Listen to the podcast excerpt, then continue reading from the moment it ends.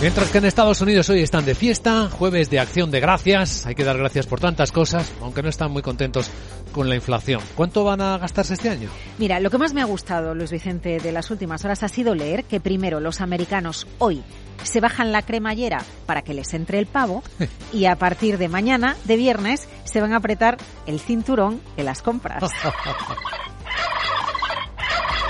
166 millones de americanos compran entre hoy y el lunes, fin de semana de acción de gracias. Esto es 8 millones más que el año pasado y el mejor dato desde 2017.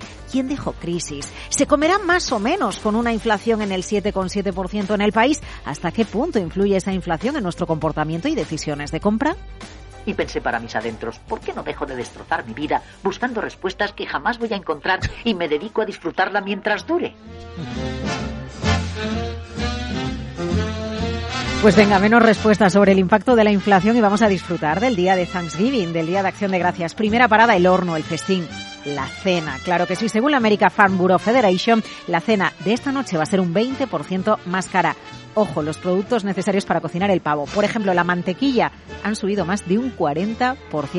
Tremendo. Pero la segunda parada es casi más importante, Luis Vicente, las tiendas. La Federación Minorista espera que el gasto en estos días, en fiestas de estos días, roce los mil millones de dólares, nivel récord y un 8% más que el año pasado, a pesar de la inflación. O al revés, por la inflación, porque como todo es más caro, al final la facturación de las tiendas va a ser superior. Estamos en un fin de semana robusto si pensamos en compras, lo ha dicho el propio presidente de la Federación Retail del país. Más de dos terceras partes de las personas que van a comprar en Estados Unidos esta Navidad lo van a hacer estos días, sea por descuentos, porque es tradición o porque no tienen otra cosa que hacer. El día estrella mañana, Black Friday, 115 millones de americanos van a comprar mañana y el lunes, Cyber Monday, lo harán 64 millones. Hay muchos datos curiosos. Por ejemplo, que los precios del avión respecto al año pasado han subido un 43%, así que no sabemos si como el transporte es más caro, algunos van a dedicar menos dinero a las compras tradicionales.